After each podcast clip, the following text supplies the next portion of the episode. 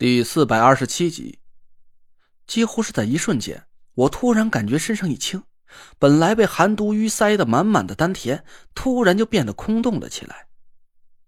寒毒好像是被那股灼热的热浪瞬间就冲刷的干干净净，我的丹田一下子就充斥着温热的舒适感，随后慢慢膨胀了起来。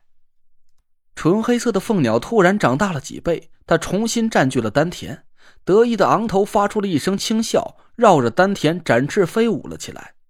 虽然凤鸟旋转的速度还不是太快，但至少它现在已经恢复了活力，不像是刚才那么病殃殃的了。一股深邃的纯黑色法力重新涌入了丹田，就是那股神秘的水行之力。刚才在冰冷的寒毒侵袭下，我也不知道它躲到了哪里。此时法力重新回到了我的丹田里，我暗暗运了一下气息，又失望的叹了口气。那股深不见底的法力依然是不想被我控制，还是只像个小狗尿尿一样，一股平淡到让人脸红的微弱法力，慢慢的渗入我的经脉，就像是广袤无边的沙漠中流过了一条两指宽的小河沟似的。但这不是重点，眼前的情况至少可以说明寒毒已经完全去除了吧。我伸手在肚脐上拔下了金针，一翻身坐了起来。用了多长时间？我回头看着田慧文，他早就忘记了看表，此时正在一脸激动的盯着我，两颗硕大的泪珠夺眶而出。累赘，我就知道你能行，你真的做到了！田慧文激动的抱着我，又哭又笑的。我一边拍着他的后背，一边得意的瞟了一眼那若兰。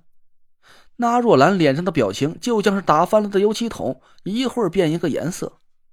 他看着远处的群山，不停的喃喃自语着，眼泪顺着脸颊一个劲儿的流了下来。时间紧迫，我也不敢再多耽误。我如法炮制，很快就解开了田慧文丹田里的寒毒。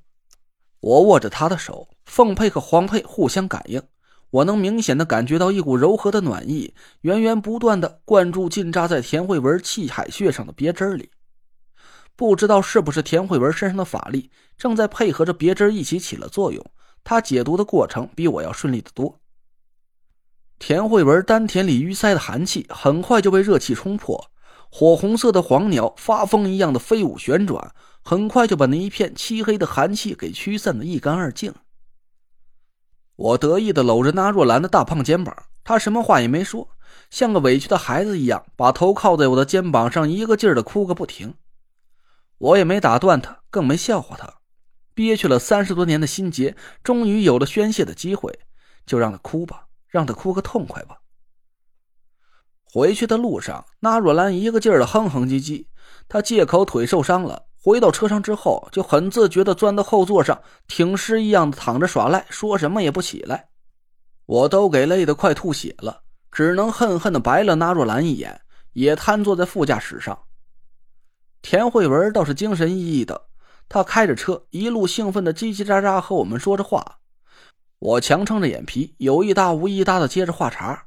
那若兰却躺在后座上沉默了一路。你在想什么呢？我有气无力的回头问那若兰：“怎么了？这是你也中毒了呀？”那若兰白了我一眼，很显然没什么心思和我斗嘴。我是在想，素梅那臭丫头到底躲到哪儿去了？我脸一沉，口气有点不太高兴了。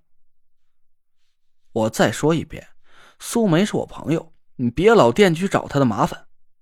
我不知道她在哪里，你也不用套我话。而且你听好了，你不许再去骚扰她，不然我就不给你破解天邪命格。不信你就试试。那若兰挖了我一眼。脸上的神色很不屑。呦呦呦！我说什么了？我，哎，知道了，你这么鸡翅白脸的，我慧文妹妹还在呢。你当着她的面说这种话，你和苏梅那臭丫头是什么关系啊？你也不嫌臊得慌。我让那若兰给气得半死，她竟然一句话把火引到我和田慧文的身上。田慧文果然转过头，冷冷看了我一眼。我顿时就后脊梁发冷啊！你别给我扯那没用的，你找他到底要干嘛？你给我说清楚了。那若兰沉默了一下，轻轻叹了口气，说：“唉，要想进那九个凶险的地儿，没那臭丫头的力量还真够呛。嗯，我愣了一下，苏梅和破解你天心命格也有关系吗？还是她以前就进过那几个地方，她熟悉地形？那倒不是。那若兰有点答非所问，没头没脑的说了一句：“你现在没了法力，就算是你通过了这五道题的考验，等真的遇到了凶险，终究是不稳妥。要是有他的，就好办多了。”我奇怪的看了那若兰几眼，感觉他好像是被我那一刀给扎傻了，是怎么的？苏梅的法术虽然挺邪门的。在整个风水界里独树一帜，但他毕竟年纪还小，而且他也不是走的以法力见长的一路。他和崂山严家稍微有点相似，都是以特殊的偏门技巧见长，但真正论起法力来，他还真不能算是有多深的道行。要是比拼法力的话，别说是中州五魁那几个老怪物相比了，就算是田慧文和夏天，也能轻易的把苏梅给比下去。我觉得苏梅真正的法力也就和潘成差不太多吧，不然他早就亲手把郑玄给碎尸万段了，还用得着借助我的手法去给他父亲报仇？我听那若兰的意思，好像是他想抓到苏梅，逼迫他同意着跟我们一起进那九个凶险之地。这简直就是个愚蠢透顶的主意。虽然我不太懂探险，但我也听郭永哲提起过几句。他说：“探险的过程会遭遇到各种意想不到的危险，除了要带齐一些沉重的装备之外，淡水和食物也是必不可少的。